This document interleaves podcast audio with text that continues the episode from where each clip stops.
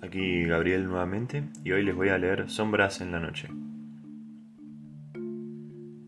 La lluvia golpeaba suavemente el techo de la casa, haciendo que las gotas provocaran un ruido bastante molesto al chocar en las chapas de zinc. El viento movía los árboles como si fueran títeres, sus ramas se movían de un lado a otro formando una especie de brazos que bailaban con la brisa.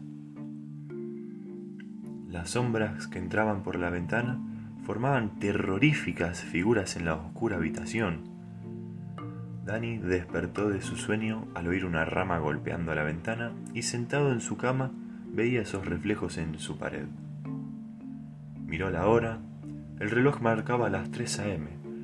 Volvió la vista a las espeluznantes figuras que se reflejaban a través de la ventana. Por alguna extraña razón no podía dejar de verlas, de vigilarlas. Se decía a sí mismo, no tengas miedo, es solo el reflejo de los autos al pasar, no hay nada que temer. Pero porque no podía dejar de verlas, porque el viento susurraba su nombre, porque esa figura en la pared lo llamaba hacia ella, la curiosidad fue más fuerte que el miedo. Se levantó de su cama y en una especie de trance caminó hasta la pared figura empezó a tomar forma, ya no eran simples reflejos. Las ramas empezaron a tomar forma de brazos que lo llamaban.